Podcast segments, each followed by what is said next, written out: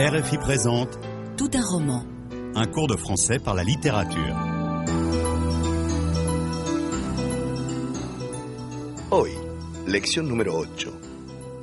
W ou le souvenir d'enfance. W ou el recuerdo de infancia de Georges Perec.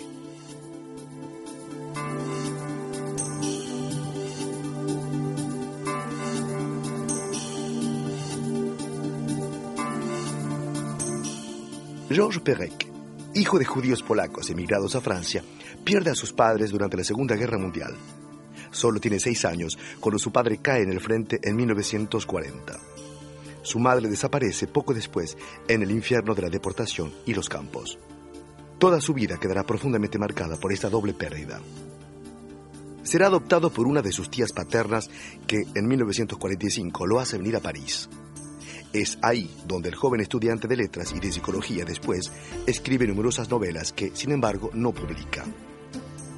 Perec sufre, desde edad temprana, una profunda depresión que combate empezando un psicoanálisis. Los viajes que emprende durante su servicio militar le ayudan también a encontrar un equilibrio relativo.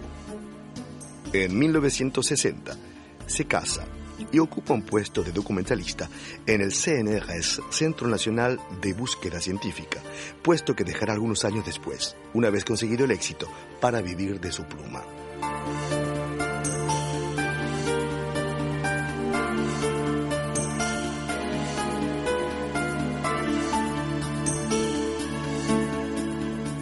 Muy pronto, la literatura se transforma para Georges Perec en el lugar en el que poder recrear un hogar. Sin una familia de verdad, se siente hijo de uno de los mayores desgarramientos de la historia, la última guerra y el genocidio de los judíos.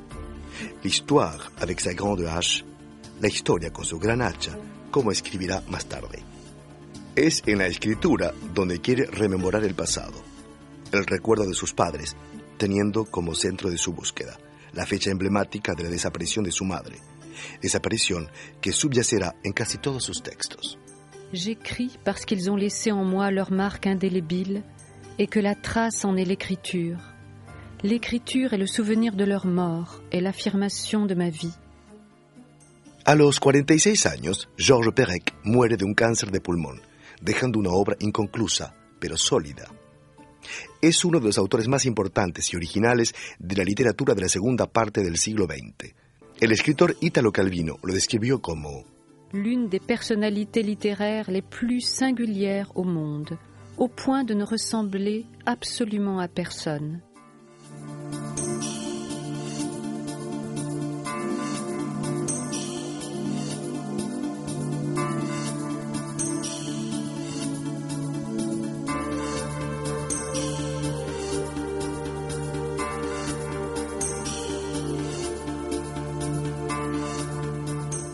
La originalidad de Georges Perec nace de la doble expresión del mismo sentimiento de ausencia y vacío.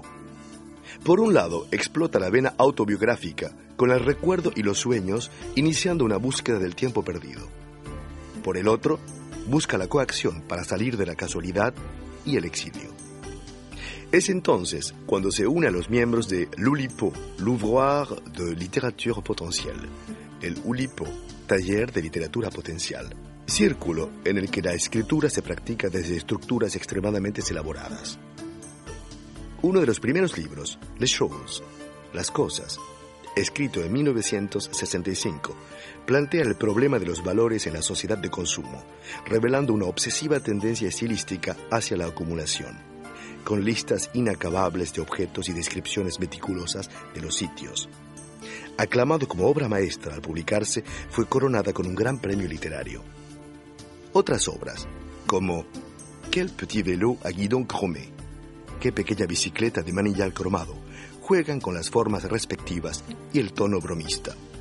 Estos juegos anuncian la disparición, la desaparición, novela escrita en su totalidad sin la letra E, la más usada en lengua francesa y su contraria, les revenantes, las aparecidas, escrita exclusivamente con la vocal E.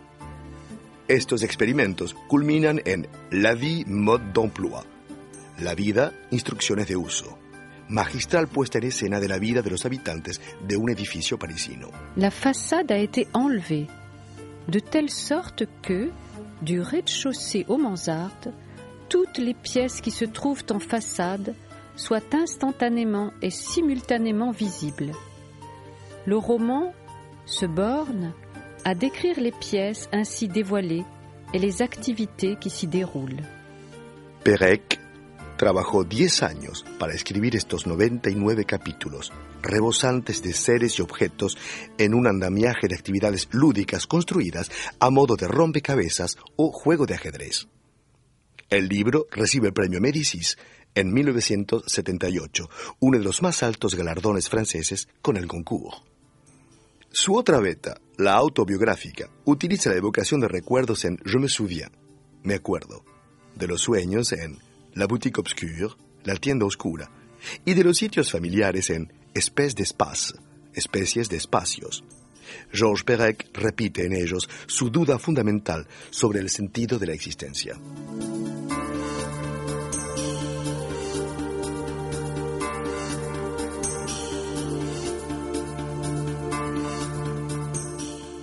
Pero su obra más destacada es tal vez W ou Le souvenir d'enfance, W o El recuerdo de infancia.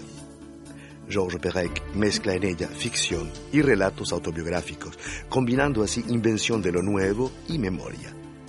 En ella, la extraña historia de una sociedad aislada en la isla de W se desarrolla según las normas olímpicas, se alterna con una reconstrucción metódica de la infancia del autor y de la desaparición de sus padres durante la guerra.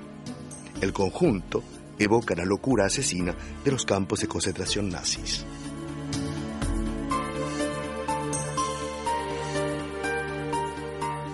En el fragmento que vamos a escuchar, pone en escena al protagonista, Gaspard Winkler, desertor refugiado en una ciudad de Alemania. Ha recibido una carta de un tal Otto Apfelstahl, en la que se le da cita en un hotel. Teme ser descubierto y reconocido, pero sobreponiéndose a su miedo, decide acudir a la cita. Los dos hombres se encuentran en el bar del hotel. Gaspard y el desconocido se rehuyen en sus preguntas.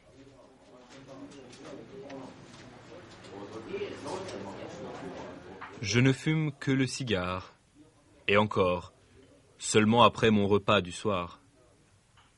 Êtes-vous médecin En quoi le fait que je ne fume le cigare qu'après mon repas du soir vous conduit-il à penser que je puisse être médecin?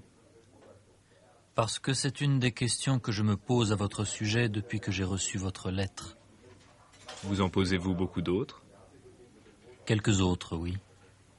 Lesquelles Eh bien, par exemple, que me voulez-vous? Voilà, en effet, une question qui s'impose. Désirez-vous que j'y réponde tout de suite? Je vous en serais très reconnaissant. Puis-je auparavant vous poser une question? Je vous en prie. Vous êtes-vous demandé ce qu'il était advenu de l'individu qui vous a donné votre nom? Pardon?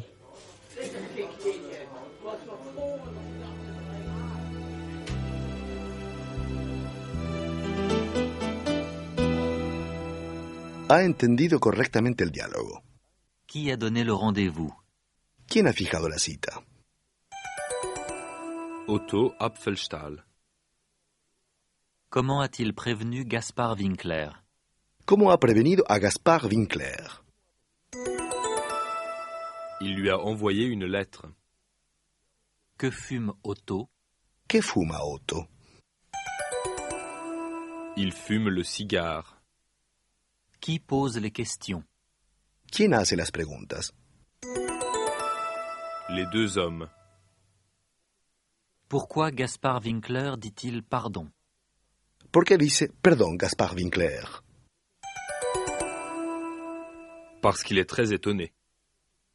Pourquoi est-il très étonné? ¿Por qué se sorprende tanto? Parce qu'Otto vient de lui poser une question sur son père.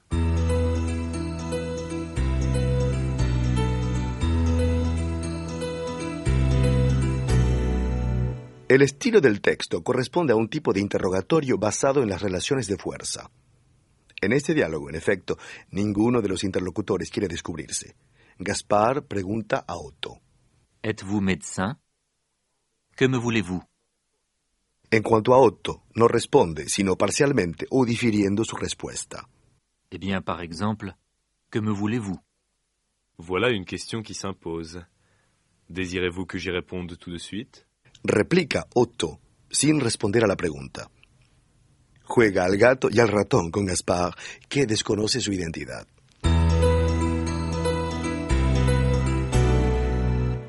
Otto se cuida de dejar que el misterio presida el diálogo, restringiendo cuidadosamente sus palabras.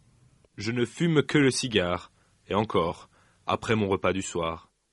Afirma, para entrar en materia, el ne, que et encore, no, más que y eso, expresa una restricción doble en el hecho y en la circunstancia. Para expresar gustos, en efecto, podemos utilizar esta fórmula. Un peu de café? Merci, je ne bois que du thé. Et encore, si j'ai très soif. Je ne lis que le monde diplomatique. Et encore, pas tous les mois. Después de una primera restricción, et encore, restringe aún más las posibilidades. Je n'écoute que de la musique baroque. Et encore, seulement du Handel.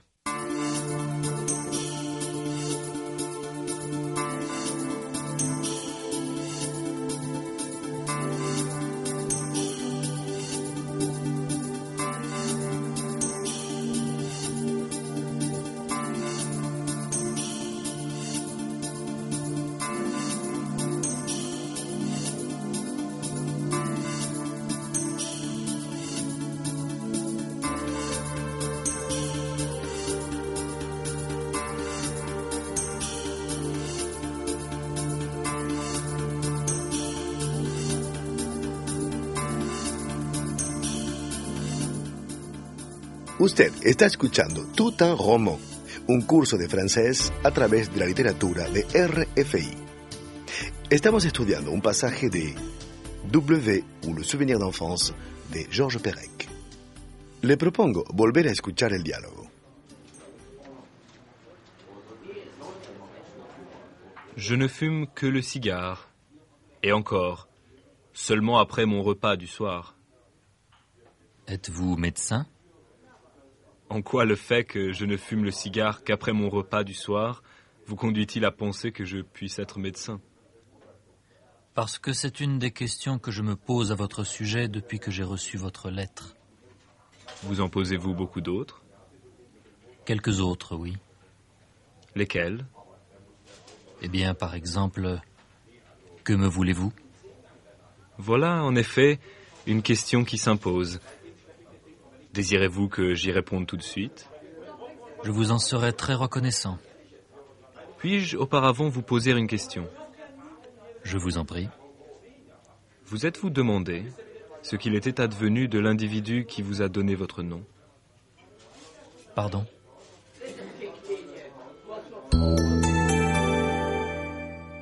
En el diálogo de Perec, los dos hombres se muestran prudentes y reservados. En quoi le fait que je ne fume le cigare qu'après mon repas du soir vous conduit-il à penser que je puisse être médecin? Pregunta Otto. Parce que c'est une des questions que je me pose à votre sujet depuis que j'ai reçu votre lettre. Responde Gaspar. Aquí, el uso de giros idiomáticos lógicos y fríos permite neutralizar los sentimientos, el lado subjetivo. Y más tarde, cuando Gaspar pregunta, Que me voulez-vous? Voilà en effet une question qui s'impose. responde Otto con prudencia, sin contestar a la pregunta. Este juego del gato y el ratón no permite por consiguiente saber nada en absoluto sobre la identidad de los interlocutores o las razones de su cita. Del mismo modo, la frecuencia del uso de indeterminados e indefinidos mantiene la falta de claridad y la incertidumbre. Parce que c'est une des questions que je me pose à votre sujet. Dice Gaspar. Vous en posez-vous beaucoup d'autres? Pregunta Otto. Quelques autres, oui. Responde Gaspar. Voilà en effet une question qui s'impose. Dice Otto más tarde. Certaines questions, quelques autres. Estas expresiones permiten permanecer en un plano nebuloso, en el que no se distinguen las dos personalidades encaradas. Hoy en día se diría Je suis abonné à quelques mensuels, des magazines scientifiques. Mais lesquels Eh bien, Science et Avenir et quelques autres. El indefinido es útil cuando no se quieren dar detalles. Ante la pregunta final de Otto, Vous êtes-vous demandé ce qu'il était advenu de l'individu qui vous a donné votre nom? Gaspar no puede impedir expresar su sorpresa exclamando, Pardon? Esta breve palabra ilustra su estupor y pide aclaraciones. Un ejemplo posible en la vida cotidiana podría ser, J'ai le regret de vous annoncer que vous êtes licencié. Pardon?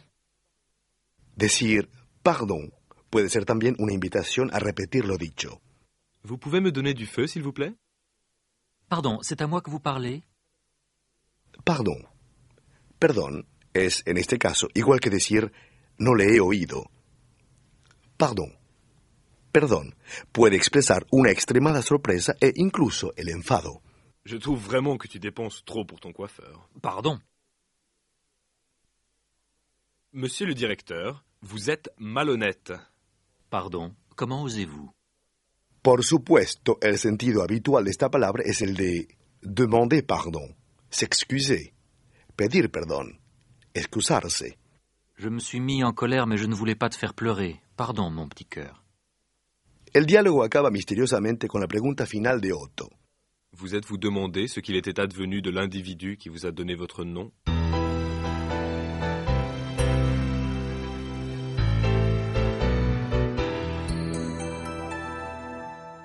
Cuando tememos anunciar una mala noticia, también buscamos ser poco claros. Escuche este diálogo entre Annie y Fanny. Alors, ce mariage, c'est pour très bientôt? Oh, pas la peine de se presser. Mais tu as dit que ce serait en juin. Je crois qu'on n'est pas à une semaine près. Mais Jean-Claude, si, on dirait. Hmm, bof. On verra. Bon, en tout cas, je suis invitée, hein? J'ai déjà pensé à un cadeau. Mais je n'ai besoin de rien. Mais enfin, pourquoi? Qu'est-ce qu'il y a? On vient de casser. Jean-Claude et moi, c'est fini.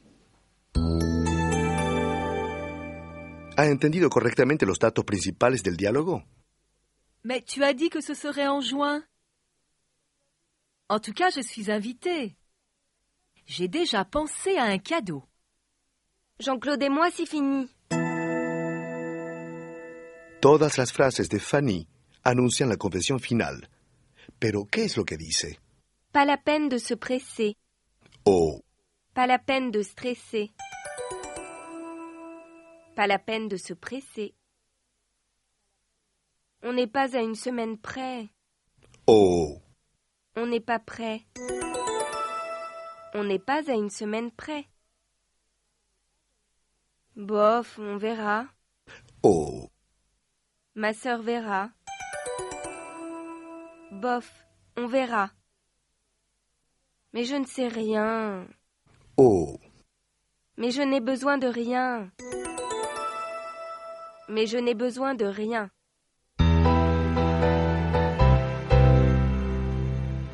En esta lección hemos visto dos estilos diferentes para expresar lo indefinido. El uso de giros restrictivos y frases exclamativas son aquí indicadores de turbación y misterio.